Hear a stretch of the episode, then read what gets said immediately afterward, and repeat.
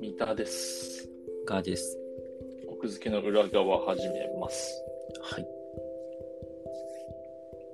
小川くんが最近、この店いいなって思った店って何かあるこのお店いいなって思った店。あ、あるよ。何が良かったえっ、と、食べ物屋さんっていうか飲み屋なんだけど、なんかあの、お好み焼き屋で美味しかったよ。美味しかった。味ね。うん、味。味ね。うん。なるほど。僕も飲食店で、この店いいなっていうのを見つけたんだけど、うん。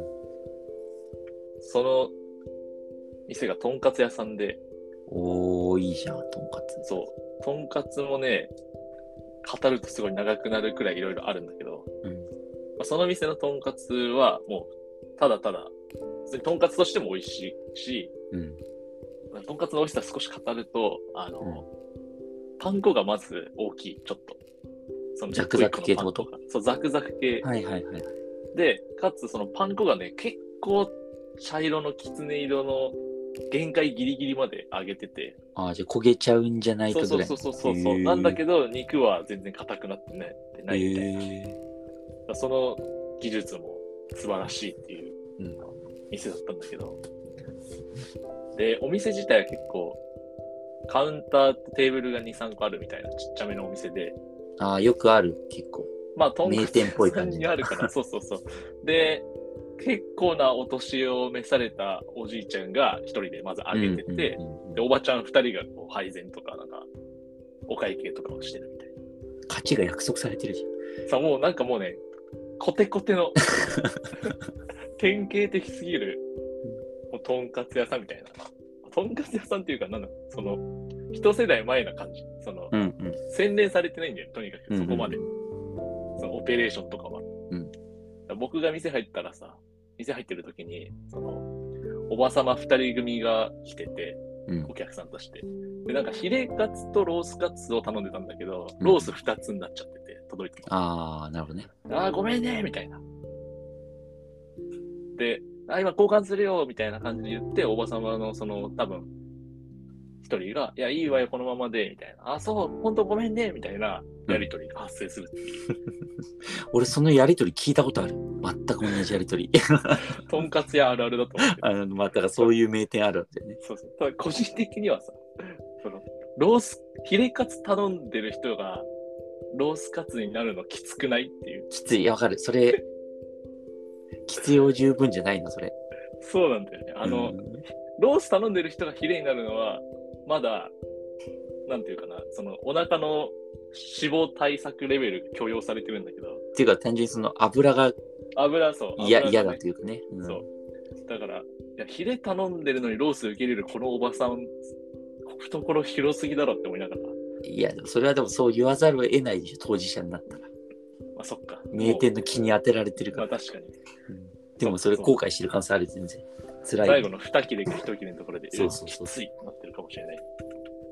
いや、で、なんかその、まあ、コテコテなんだけど、うんそれがナチュラルなんだよね、すごい。狙ってない感じ。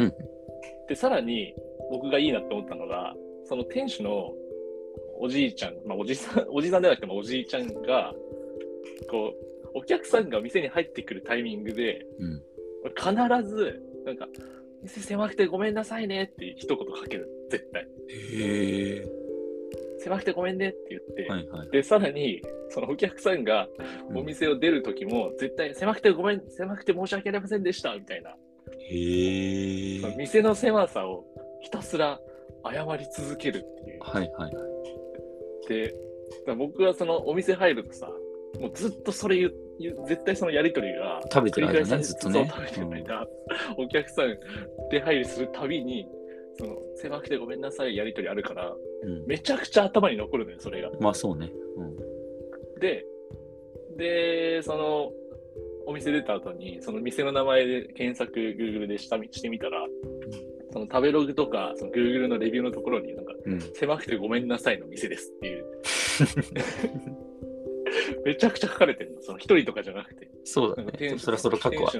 の店主の心意気が気持ちいい店ですとか、うんなんか狭くてごめんなさいとずっと謝り続けてるのでそれを聞くのもいいとかでなんかそれも個人的に狙ってないのがいいなって思ってうんうんうんその店主のおじいちゃんはもう多分結構本心から狭くてごめんなさいまあ確かに店ちょっと狭いからうん他の人とぶつかったりとかあるんだけどうんなんかこう、ただただそれを本当に狭くて申し訳ないと思ってるから、ずっと言ってるんだろうなっていう。うんうんで、で、それが結果として、店の特徴になってるっていう。うんうんでそこまでがこう天然でできてるんだよ、ナチュラルに。うんで最近のさ、こう、お店とかさ、うんそれこそ SNS の投稿とかはさ、うんもう狙いすぎてない。